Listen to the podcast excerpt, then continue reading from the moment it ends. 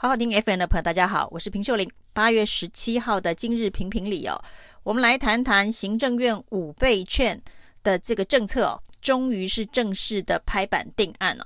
虽然呢，苏贞昌这一个周末被打了一个晕头转向哦，就是呢，英系立委联手要求这一千块呢由行政院自行吸收，那完完全全的打脸苏贞昌内阁。所说的参与式经济哦，民众既然不用从口袋里掏出一千元哦，那所谓呢之前夸夸而谈的参与两个字啊，就完全被重重的抛到九霄云外哦。那孙昌呢今天唾面自干呢、解释说为什么呢？本来希望大家拿出一千元来参与经济的振兴，但是呢现在又决定哦，所有的一千元的。这个支付呢，都由行政院来吸收。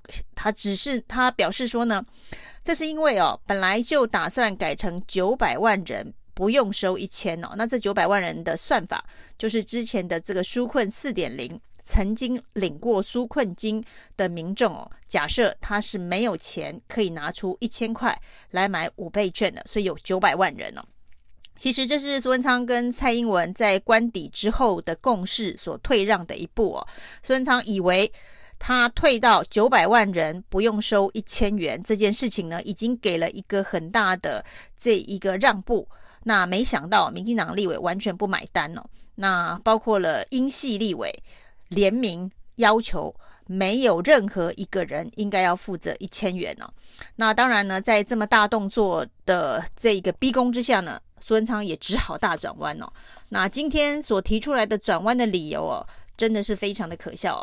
他说呢，因为本来就已经计划是九百万人免收一千哦，但是这个算一算哦，那大概是一半的人口。那如果说呢，一半的人口要收一千元，一半的人口不用收一千元哦，那算一算这样子可能行政费用会太高哦。那干脆通通都不用收，可以降低这一个行政费用哦。那如果行政费用是整件事情当中最重要的考虑的话，那完全不要印券，只发现金，不是省下更高的行政费用？那这个从三倍券的经验来看呢，以三倍券所印制的张数都需要二三十亿的行政费用，其中呢绝大部分呢都是印制的成本。那五倍券呢，当然比三倍券的张数更多一点点，所以显然它的印制费用会比三倍券更高。那所谓的发券可以省下行政费用这件事情啊，那当然五倍券如果改成发现金的话，这是所有的行政费用通通都不需要了，直接把现金汇给人民就好了。那为什么要印券呢？之前一种传出的说法是说呢，已经发包了，那这一个五倍券的模板都已经定了。所以呢，现在如果不印的话，会浪费这个前面的制版费用哦。那这个就是所谓的沉没成本经济学没学好的概念了。那现在为了印已经发包、已经印制的模板，所以必须把券印下去，那就会花更多的印制费。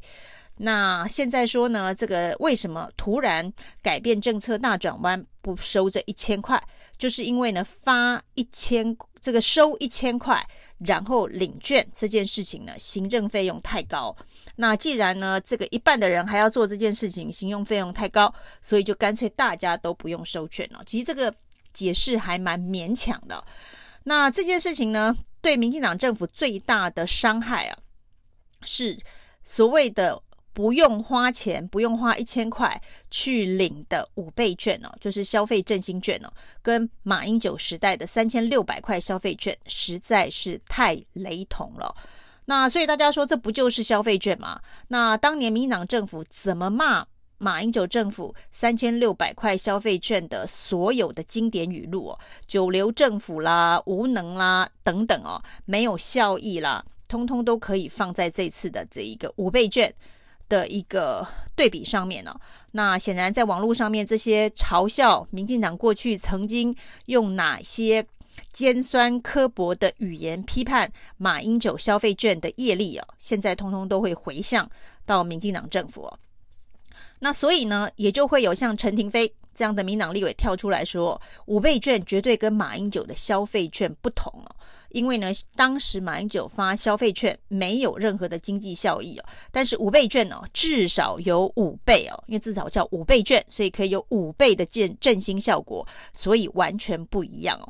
那取名五倍券就有五倍振兴效果，那真的应该要取名百倍券、千倍券、万倍券哦，振兴效果可能更好。这是陈亭妃的伟大诠释啊。那今天呢，民进党既然已经拍板，就是。还是叫做五倍券哦。那虽然现在是不用花一千元去领券，那苏贞昌说，既然大家都已经很习惯叫五倍券了，所以我们不改名，还是叫做五倍券了。虽然这个是不用参与式经济掏出那一千块就能够得到的券哦，所以不能叫做振兴券就好，还是要叫五倍券哦。那当然，所谓的五倍这两个字，显然也是要跟这一个马英九的消费券。这两个字哦有所区隔，所以民进党的这个发言人严若芳哦也发明了一套跟陈亭妃差不多的论述哦，说这个五倍券呢绝对跟马英九的消费券不同哦。不过呢，严若芳显然是比较用功一点点哦，那找出了一个比较明确的理由，不叫做五倍券可以有五倍效果，而是说呢时空环境不同。那时空环境不同，当然是这几年民进党常常。用来论述为什么呢？现在的政策都跟马政府当年的政策一样。